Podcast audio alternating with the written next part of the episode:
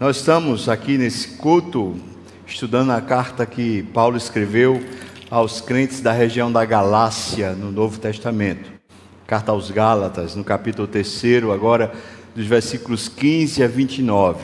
Esse pedaço da Escritura, ela consegue fazer uma, um bom entendimento para quem lê, de que não há uma disfunção ou mesmo uma mudança entre o Velho e o Novo Testamento. Essa é uma crise é, teológica de muitos incautos, de muita gente, às vezes nova na fé, ou mesmo sem muito conhecimento das Escrituras ou da doutrina, que termina acreditando que o Velho Testamento, o que vigorava era a lei, e portanto era um pacto das obras, do, do esforço humano e que no Novo Testamento então é a graça e portanto é uma nova, uma nova maneira, um novo jeito. Paulo aqui ensinando aos irmãos por causa do legalismo, especialmente dos fariseus que tendo se convertido agora vinham como judaizantes tentando ensinar que o que Paulo ensinava era errado, tentando trazê-los de volta ao jugo da escravidão da lei. Paulo então está agora, nesse momento, fazendo um esclarecimento. Nunca foi diferente, sempre foi pela graça. E a justificação, ou seja, a salvação, sempre foi pela fé. Nunca a lei pôde trazer a novidade de vida. E ele então explica isso nesse, nessa parte. Por isso eu intitulei esse sermão sobre qual é a relação entre a lei e a justificação pela fé. Nesse caso aqui, especialmente nessa parte do texto, a justificação pela fé é muito tratado como sendo uma promessa, lembrando o que aconteceu com Abraão. Abraão recebeu uma promessa, caminhou pela promessa e ali ainda cheio de dúvidas, ele caminhava pela promessa até que ele chega no capítulo 15, Deus chama ele para fora da tenda, manda ele contar as estrelas e quando ele conta as estrelas, ou está contando, Deus disse: É que podes. E ele disse: Assim será a tua posteridade. E o texto diz que Abraão creu, e isso lhe foi imputado para a justiça. Foi naquela hora que Abraão entendeu que ele deveria viver não por um esforço, mas pela fé, crendo que o Deus que chama, é o mesmo Deus que tem todo o caminho preparado e que ele certamente viveria a partir do que Deus tinha preparado. Nessa confiança em Deus é que a fé repousa. A fé é confiar. E portanto, nessa confiança em Deus é que nós somos justificados. E isso é com Abraão antes mesmo que haja lei e a lei que é colocada por Moisés, vindo muito tempo depois, ela na verdade não tira nem a promessa, nem a justificação pela fé, mas ela aciona uma série de dispositivos para que creiamos ainda melhor e ainda mais. John Stott diz que o mesmo Deus que deu a promessa a Abraão também deu a lei a Moisés. Deus é um, isto é, Deus é o Deus de Abraão, é o Deus de Moisés e são a mesma pessoa. Não podemos colocar Abraão e Moisés como se fosse um contra o outro, nem a promessa e a lei contra a graça, como se tivéssemos de rejeitar uma para aceitar a outra. Se Deus é o autor de ambas, deve ter tido algum propósito para elas. Nós vamos ver aqui esse sermão dividido em quatro partes. A lei não anulou a promessa de justificação pela fé. Segundo, a lei iluminou a promessa de justificação pela fé. Terceiro, o que nós éramos sob a lei e o que nós somos em Cristo. Vamos ler o texto então? O texto de Gálatas, capítulo 3, a partir do versículo 15 diz: Irmãos, falo como homem Ainda que uma aliança seja meramente humana, uma vez ratificada, ninguém a revoga ou lhe acrescenta coisa alguma. Ora, se as promessas foram feitas a Abraão e ao seu descendente. Não diz e aos descendentes, como se falando de muitos, porém, como de um só, e ao teu descendente, que é Cristo. E digo isto: uma aliança já anteriormente confirmada por Deus, a lei que veio 430 anos depois, não a pode abrogar de forma que venha desfazer a promessa. Porque se a herança provém da lei, bom, já não decorre de promessa. Mas aí foi pela promessa que Deus a concedeu gratuitamente a Abraão. Qual, pois, a razão de ser da lei? Ela foi adicionada por causa das transgressões, até que viesse o descendente a quem se fez a promessa, e foi promulgada por meio de anjos, pela mão de um mediador. Ora, um mediador não é de um, mas Deus é um. É porventura a lei contrária às promessas de Deus? De modo nenhum. Porque se fosse promulgada uma lei que pudesse dar vida, a justiça, na verdade, seria procedente da lei. Mas a Escritura encerrou tudo sobre o pecado, para que, mediante a fé em Jesus Cristo, fosse a promessa concedida aos que creem. Mas antes que viesse a fé, estávamos sob a tutela da lei e nela encerrados, encarcerados, para essa fé que de futuro haveria de revelar-se. De maneira que a lei, ela nos serviu de guia, de aio, para nos conduzir a Cristo, a fim de que fôssemos justificados por fé.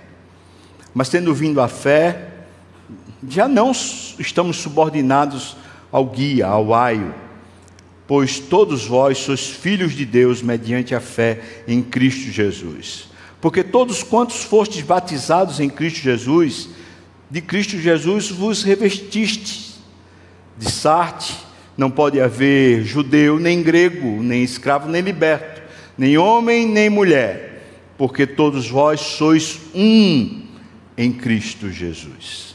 E se sois de Cristo, também sois descendentes de Abraão, também sois herdeiros, segundo a promessa. Amém. Vamos orar, irmãos. Meu Deus, tem misericórdia de mim, ilumina minha mente, me capacita a falar a tua palavra com intrepidez e ousadia. Abençoa aqui teu povo, para que a mente também seja iluminada e essa doutrina tão, tão abençoadora venha falar ao nosso coração e abençoa-nos, Deus, no nome de Jesus. Amém e amém. A carta que Paulo escreve à região da Galácia, ela tem esse assunto premente. Os judaizantes, esses judeus que supostamente tinham se convertido a Cristo, mas eles continuavam afirmando que era necessário guardar os ritos as maneiras da lei antiga. E às vezes a confusão na cabeça da gente é que a gente pensa que a lei é o, são os dez mandamentos, mas quando se está falando de lei na Bíblia, vai muito além da ideia dos dez mandamentos. Para os judeus naquela época, quando eles falavam a lei, eles estavam falando do Pentateuco todo. E quando eles estavam falando dos dez mandamentos, eles falavam da palavra de Deus. Essa era a terminologia usada. E Paulo, quando está se referindo aqui à lei, ele está se referindo não só ao Pentateuco, mas está se referindo também a uma série de regras e normas que foram adicionadas à lei através dos usos e costumes do povo. E eles diziam, especialmente surgiu isso no período do cativeiro babilônico, eles diziam que havia uma tradição oral que eles chamavam de lei também. Essa tradição oral não estava registrada, não estava escrita nos escritos de Moisés, mas era como se o próprio Deus tivesse falado e eles não tinham escrito, mas eles continuavam verbalizando isso. Portanto, a ideia aqui de lei é a ideia de seguir uma série de obrigações religiosas, uma série de rigores para que você se considere um crente ou se considere um cristão. E era isso que os judaizantes vinham impondo aos novos crentes da região da Galácia. É, Paulo tinha, tinha começado a igreja, ou as igrejas nessa região, logo na primeira viagem missionária. E parece-me que, mesmo antes dele, dele conseguir é, viajar de novo, os judaizantes já, já chegaram lá e começaram a, a desfazer, ou tentar desfazer, a doutrina que é, Paulo tinha pregado. Preguei aqui na semana passada que esse fermento dos, dos judaizantes, essa doutrina do legalismo, ela é um veneno mortal. Ela não é assim, você come e morre, mas ela é um veneno que vai matando, vai matando sua alegria, a sua sensibilidade a Deus, a sua devoção, você vai virando um técnico da fé, vai virando uma pessoa que sabe falar as coisas, mas no coração não sente, você não tem mais apetite por Deus, você simplesmente sabe. E esse saber teológico, sem ter uma devoção sincera, é estéril, é seco, é morto.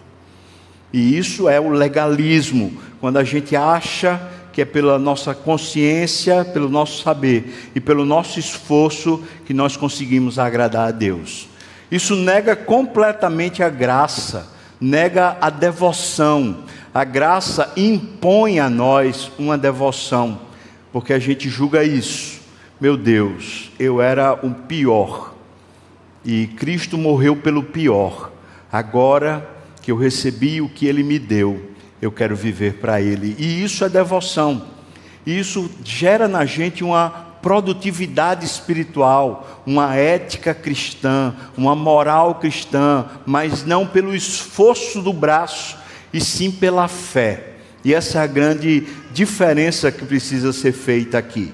Então, Paulo chega nesse ponto da, dos escritos e ele precisa fazer os cristãos da Galácia, assim como nós aqui hoje, entender qual era a função da lei de verdade, como é que ela se relaciona com a justificação pela fé, que é a graça de Deus, como é que essas coisas podem se relacionar, coexistir, sem que sejam excludentes, na verdade elas são um somatório. Então o primeiro ponto é esse, veja só, a lei não anulou a promessa da justificação pela fé. Coloque isso no seu coração. Os versículos 15 a 18 vão apontar isso em quatro pontos. Primeiro ponto, Deus fez o pacto para que o pacto seja honrado. Veja o que ele diz no versículo 15: ele diz assim: Olha, uma vez ratificada uma aliança, ninguém revoga, nem pode acrescentar coisa alguma. O que Deus fez a aliança que ele fez com Abraão, a aliança que ele fez com o povo descendente de Abraão, e aqui não são os judeus de sangue, mas são os judeus da fé, o novo Israel de Deus, como falei no começo desse culto. Então, esse povo recebe uma aliança com Deus que não pode nem ser tirada e nem pode ser acrescentada coisa nenhuma, ela é o que é. E a primeira coisa então que Paulo está dizendo é isso Veja, a lei não anula a promessa, por quê? Porque a promessa é uma aliança que Deus faz. E nesses termos, o pacto precisa ser honrado. Deus fez um pacto conosco e será honrado. Segundo, o versículo 16: Deus fez o pacto com Abraão e com o seu descendente, e o texto deixa bem claro que o descendente é Cristo. Portanto, mesmo antes da, da vinda de Cristo, o pacto está estabelecido na pessoa de Cristo. E isso é antes da lei. Então podemos dizer que todos os descendentes de Abraão, que são descendentes pela fé, sempre tiveram a fé em Cristo ainda que fosse antes mesmo da vinda de Cristo física. Mas aquela promessa que tinha, sido feita a Abraão foi a promessa para Abraão e o seu descendente, se referindo a Cristo de forma muito específica. E Paulo então está introduzindo aqui nosso entendimento de que os que são salvos no Velho Testamento são salvos pelo, pelo mesmo meio que nós somos salvos justificação pela fé, crendo na promessa desse descendente que tiraria o pecado do mundo, traria a justiça de Deus na sua carne. Aí você pode dizer, mas será que dava para tudo isso? Claro que no Velho Testamento isso tem uma revelação progressiva. Nós estamos falando de Abraão, estamos falando ali cerca de dois mil anos antes de Cristo, e essa revelação ela vai progredindo. Quando chega a lei, ali mais ou menos em 1600 antes de Cristo, nós vamos encontrar na lei o que é uma referência muito clara à promessa. Mas já é uma nova maneira da gente entender ou entender melhor mas isso vai continuar, porque vem os profetas, e os profetas ensinam a respeito da promessa, a respeito da aliança, ensinam a respeito da lei, e agora eles trazem maiores revelações. Nós vamos encontrar os salmos, os hinos, nós vamos encontrar os cânticos, que são referências teológicas a respeito da promessa e a respeito da lei. Portanto, irmãos, o pacto que foi feito lá atrás já era a respeito de Cristo Jesus. Então fica claro, a lei não anulou a promessa. Terceiro, Deus fez o pacto através da fé antes dele dar a lei. Veja o que está aqui no versículo 17. E digo isso: uma aliança já anteriormente confirmada por Deus, a lei, não pode abrogar de forma que venha a desfazer a promessa. Veja que a lei ele diz que foi 430 anos depois. Veja o tempo que decorre, então ele diz: olha, não pode ser abrogada, não pode ser tirada. Deus fez o pacto antes de existir a lei, e a lei, portanto, não pode anular a promessa. Quarto, Deus deu a herança pela promessa e não pela lei. Nunca foi o esforço, entenda mais uma vez que a ideia de lei é essa ideia de você cumprir, você se esforçar para alcançar. Então, você teria a recompensa, você teria a herança à medida que se esforçasse, fazendo por merecer. Mas o que está claro aqui no versículo 18, veja aí no versículo 18: Mas foi pela promessa que Deus concedeu gratuitamente, acrescente-se aqui a herança, que é sobre ele estar falando, gratuitamente a herança a Abraão. Quando a gente lê Hebreus capítulo 11, nós vemos que Abraão estava com uma expectativa de uma pátria superior. O entendimento de Abraão era outro a respeito da experiência dele, da vida dele. Não era de que as coisas se consumariam nele, mas que se consumariam definitivamente no descendente dele que viria depois, a quem a promessa tinha sido é, alvo, de quem a promessa tinha sido alvo. Portanto, Abraão é justificado pela fé. E depois de Abraão, todos os que seguem são justificados de igual modo pela fé. Aí você pode me perguntar, mas e antes de Abraão? Pois bem, antes de Abraão, o que você vai encontrar? Você vai encontrar a era pré-diluviana. A era pré-diluviana você vai encontrar as duas, os dois descendentes, os descendentes de de Sete, os descendentes que vêm de Enos, que são os filhos de Deus, e os descendentes de Caim, que são os homens pervertidos e perversos sem Deus.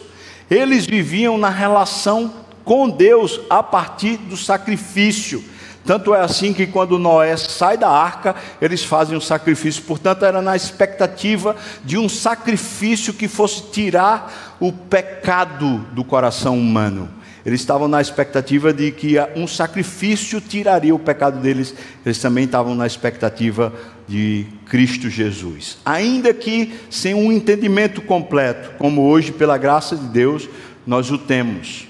Então a gente pode dizer: sempre foi, sempre foi, desde o primeiro homem e da primeira mulher, até Cristo voltar, a salvação sempre foi pela graça sempre pela graça, sempre foi na expectativa da intervenção de Deus, sempre foi pela fé, nunca foi pelo método humano, pelo esforço humano, pelo prodígio humano, pela qualificação ou capacidade humana. Nós chegamos no segundo ponto, vai do versículo 19 a 22. A lei, ela iluminou a promessa da justificação pela fé. Nós vemos isso aqui no versículo 19, na parte A. Veja que ele diz assim: foi adicionada, a lei foi adicionada por causa das transgressões. Precisamente esse é o primeiro ponto. A lei foi dada para revelar o pecado, não foi dada para remover o pecado. Vou esclarecer isso um pouco melhor. Entenda o seguinte: antes que a lei fosse promulgada, fosse entregue, que acontecia? Ah, o homem pecava e ele estava sofrendo as consequências do pecado, mas não era claro para a consciência humana a natureza do pecado, a dimensão do pecado. Ou seja, ele ficava sem saber, meu Deus, isso está errado ou não está errado, isso pode ou isso não pode. Quando veio a lei, ficou absolutamente claro, é transgressão. E também ficou absolutamente claro que o homem não conseguia por mais que ele se esforçasse, ele não conseguia chegar ao padrão perfeito que a lei propunha. Portanto, o que a lei vai e faz, ela revela o pecado, ela não consegue remover o pecado. Agora, com a lei, a consciência a respeito do, do pecado não é relativa, pelo contrário, ela é clara.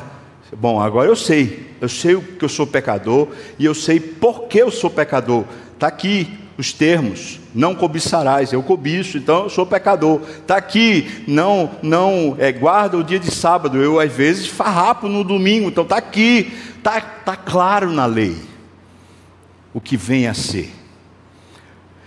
Segundo ponto, ainda aqui no versículo 19, na parte B, ele diz: Foi adicionada por causa das transgressões, até que viesse o descendente a quem se fez a promessa o descendente é Cristo, que ele acabou de dizer. Então a lei, ela foi temporária e não permanente, porque a lei era para revelar Cristo, revelar, melhor, revelar a necessidade de Cristo. Por isso Paulo está dizendo, até que chegando Cristo, a nossa vida agora é na suficiência do Espírito, é na suficiência da obra de Cristo.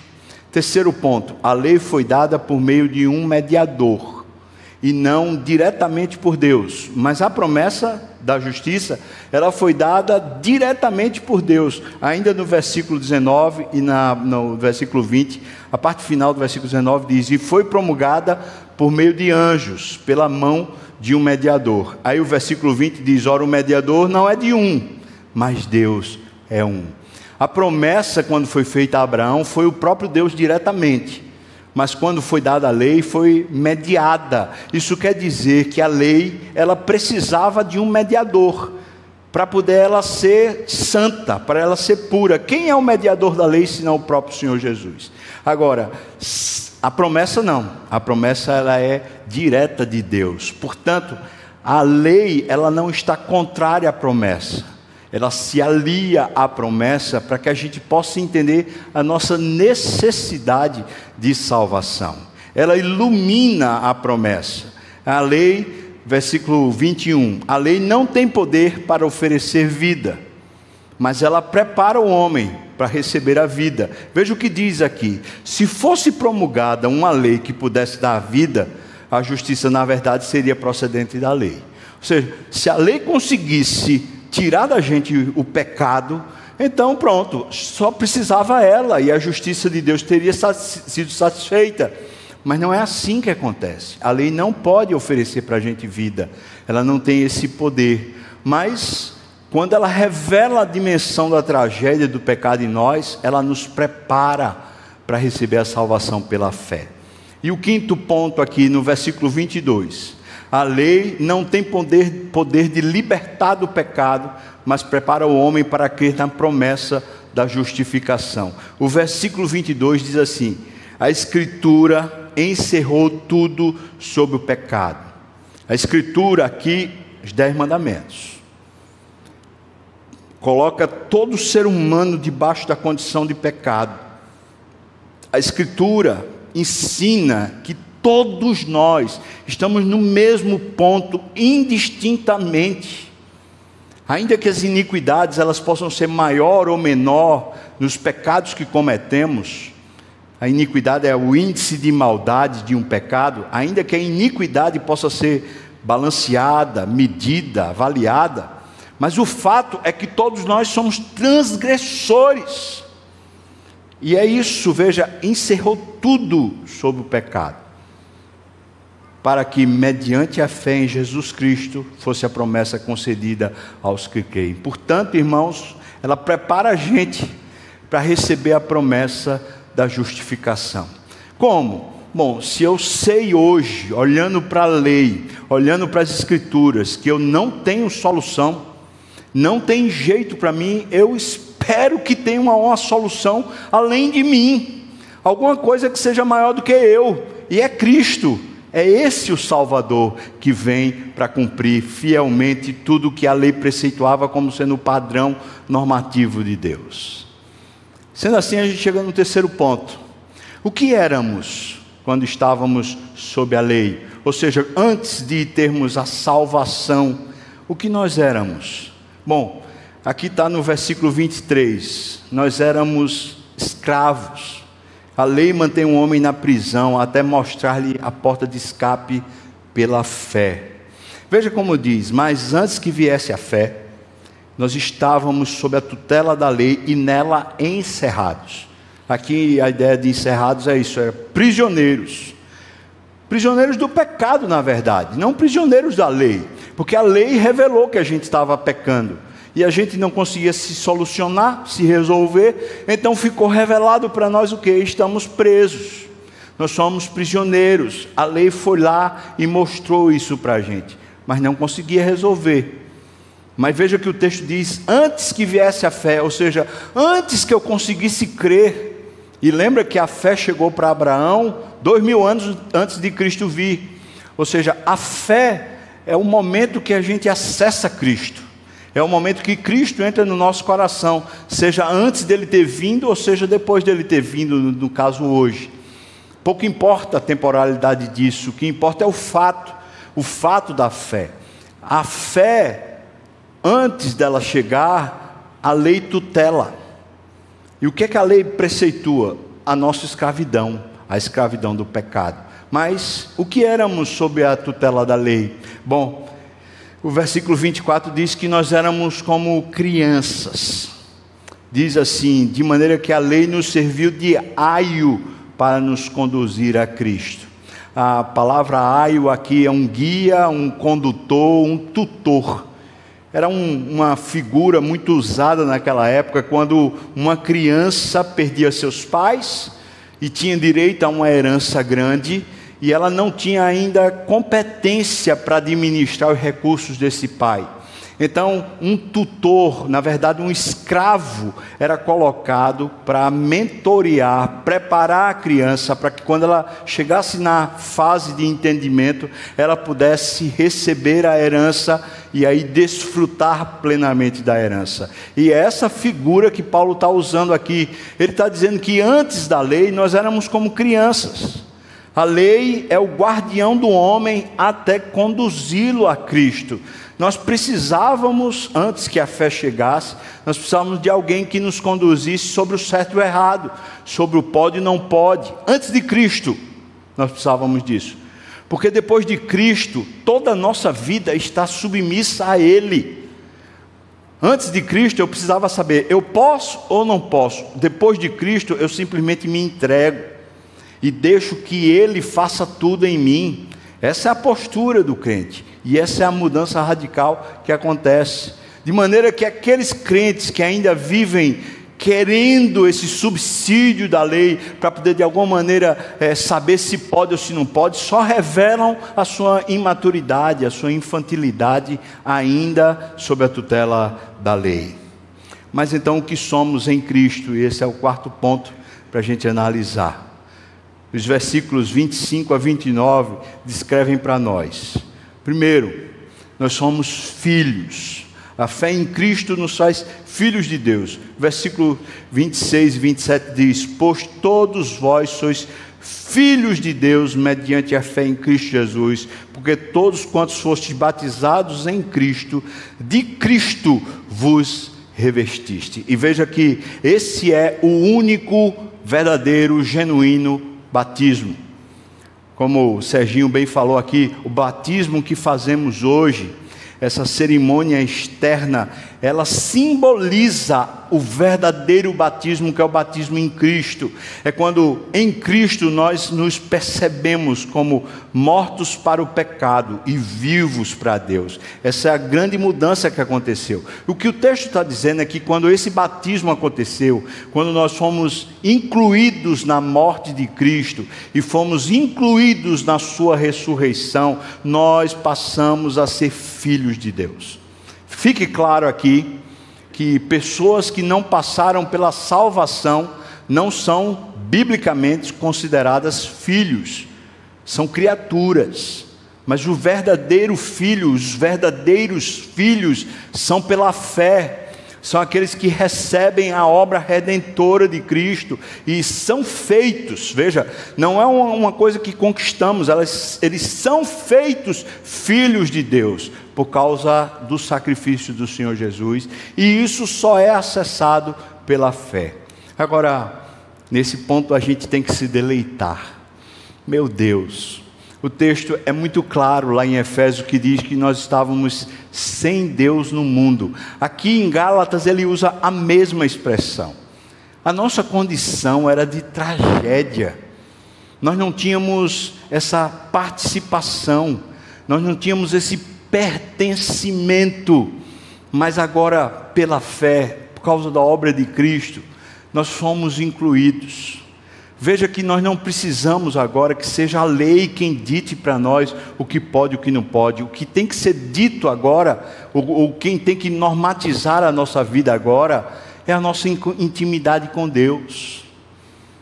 Veja, isso não, não exclui a lei, porque se eu, dizendo que sou cristão, continuo cobiçando, a lei continua me dizendo que eu estou em pecado. Mas agora que eu sou de Cristo, eu quero, pela intimidade, discernir as coisas superiores. Como Paulo escreve aos Filipenses, dizendo que ora para que o amor, amor deles aumente mais e mais, a fim deles escolherem as coisas perfeitas, as que são superiores.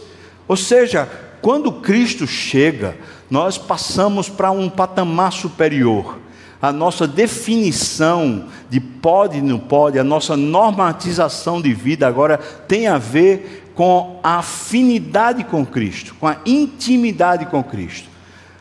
Isso agrada ao Senhor, isso exaltará o nome dEle, Ele estará presente comigo nisso que eu vou fazer, Ele será honrado e nós seremos abençoados à medida que fazemos. Veja que agora, o que normatiza a nossa vida é o quanto apreciamos Cristo e não o pode ou não pode de uma lei. Segundo ponto aqui, o versículo 28. Veja, diz: de Sarte, a partir dessa, desse batismo em Cristo, já não pode haver nem judeu, nem grego, nem escravo, nem liberto, nem homem, nem mulher. Essas são as distinções que existiam na sociedade daquela época. As distinções estão aqui: judeu e grego. Judeus, supostamente, o povo da aliança por causa da lei. Os gregos são gentios, ou seja, estão sem Deus. Agora em Cristo, já não tem mais essa barreira de separação, porque agora os dois, quando estão batizados em Cristo, eles são de Deus, são a igreja. Depois a outra distinção, ele fala distinção meramente social: escravo e livre. Ou seja, aqueles que são de uma classe superior financeiramente e aqueles que são de uma classe superior financeiramente. Uma mudança de nível social. Acontece que, normalmente, nas sociedades antigas, essa distinção de casta, ela era inalcançável. Você sendo escravo, você nunca seria liberto, a não ser que um favor de um senhor muito bondoso lhe alcançasse, mas o seu esforço, você sendo escravo, o seu esforço não lhe habilitaria a ser livre, e vice-versa, você nasceu livre e você não fica escravo. Não havia mudança de casta, mas quando Cristo vem, não existe mais isso, porque o pertencimento a Deus faz com que, mesmo que sejamos escravos dos homens, nós somos livres. Vou pregar agora no culto das 10 sobre a carta de Efésios, no capítulo 3, logo o primeiro versículo, Paulo diz: Eu sou prisioneiro de Cristo e por amor de vós, igreja. Essas duas coisas Paulo está falando ali. Primeiro, ele não se considera, ele está preso por Roma. Mas ele diz: Eu não me considero preso de Roma. Eu me considero, na verdade, agora preso a Cristo. E é por amor dele que eu estou preso. E, na verdade, eu estou preso para servi-lo no meio da igreja. Essa é uma nova maneira de enxergar a vida. Não é mais, irmãos, a partir desse padrão social. É, eu, eu, ser importante, eu ser reconhecido, eu ser sei lá o quê. Não. É por isso que você não vai encontrar na Bíblia, em nenhum lugar, uma abolição dos escravos. E aqui, por favor, um apêndice: não é que a Bíblia seja escravagista, pelo contrário, é que é tão superior que, mesmo que uma pessoa seja escrava ou seja presa, ela, por causa de Cristo, está numa condição superior. E ela se percebe assim porque ela foi valorizada quando Cristo morreu na cruz no lugar dela portanto, ela se percebe em outra dimensão. E para a pessoa que se percebe assim, as circunstâncias terrenas não têm mais poder sobre elas, não consegue mais debilitá-las como antes as debilitava. Paulo está dizendo: não há nem grego, nem judeu, nem escravo, nem liberto, e ele diz: nem homem, nem mulher. Aquela outra distinção que havia. Mulher, nesse mundo antigo, era, era pior do que um animal porque às vezes o animal tinha uma serventia maior, a mulher era como uma espécie de subalterna, uma, uma coisa qualquer que estava dentro de casa para simplesmente fazer serviços gerais. E se ela não conseguisse fazer os serviços gerais, que incluía inclusive o sexo, se, se ela não tivesse satisfazendo o homem da casa, então ele podia simplesmente dar-lhe uma carta de divórcio, jogar ela na sarjeta e pegar uma nova. Mulher é isso nesse mundo antigo, e agora Paulo está dizendo: quando somos batizados em Cristo, a nossa serventia agora não é medida pelos homens, não é avaliada mais se, os, se as pessoas nos dão ou não nos dão valor, agora a nossa serventia é para Deus, e Deus nos deu valor, não porque tenhamos em nós valor, mas porque Ele resolveu, por Sua graça, dar-nos o valor da vida do Seu próprio Filho. Então nós somos valorizados ao extremo. Então não existe mais esse negócio de, ah, eu fui desmoralizado, eu fui diminuído, essa, essa, essa, essa dor de cotovelo, essa, essa coisa de complexo de inferioridade ou complexo de superioridade, porque em Cristo a gente foi colocado numa outra posição. Quando Paulo está dizendo isso, ele está dizendo que foi feito agora um novo grupo e esse novo grupo é a igreja. Já não somos mais como éramos, agora nós somos a igreja. E a igreja é essa coisa linda, porque não existe entre nós essa distinção. Qual de nós aqui é o mais espiritual? Qual de nós é o, é o mais crente? Qual de nós é o que, que pode mais? Eu fico muito triste quando um irmão desavisadamente diz assim: Pastor, ore por mim, porque a sua oração tem mais poder eu faço questão de dizer para o irmão, então ore por mim também, porque a sua oração tem mais poder. Porque na verdade, qual é o poder da oração senão o nome de Jesus?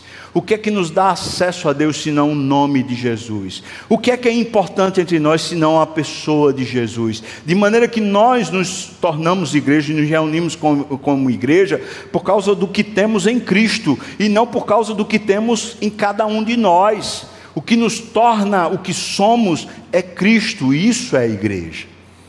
E é terceiro ponto aqui sobre o que somos em Cristo, nós somos herdeiros. O versículo 29 diz: E se sois de Cristo, que fique claro isso, ou seja, se você pertence de fato à igreja, se você de fato é filho de Deus, se você é de Cristo, você também é descendente de Abraão, você também é herdeiro segundo a promessa. Você também receberá esse prêmio da justificação pela fé.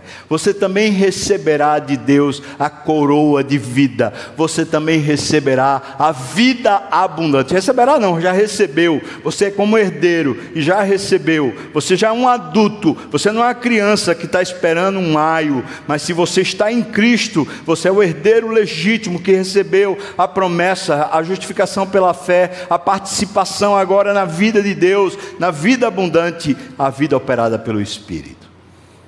É assim que você é, irmão? Vou, vou repetir a pergunta, né? Peguei você desavisado, né? É assim que você é, irmão? Amém. Amém. Que grande privilégio. Paulo então está aqui na carta aos Gálatas, fazendo os irmãos da Galácia, e talvez você hoje que está aqui, você hoje que está ouvindo isso, que não há uma distinção na Bíblia.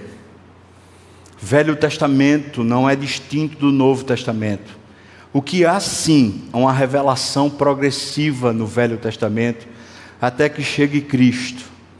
Porque Cristo é a própria expressão de Deus, é a exatidão de Deus, é Deus se fazendo carne, é a plenitude de tudo, é Jesus Cristo.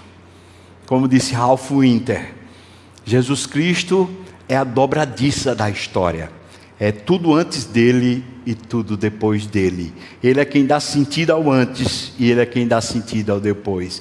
E eu e você estamos em Cristo.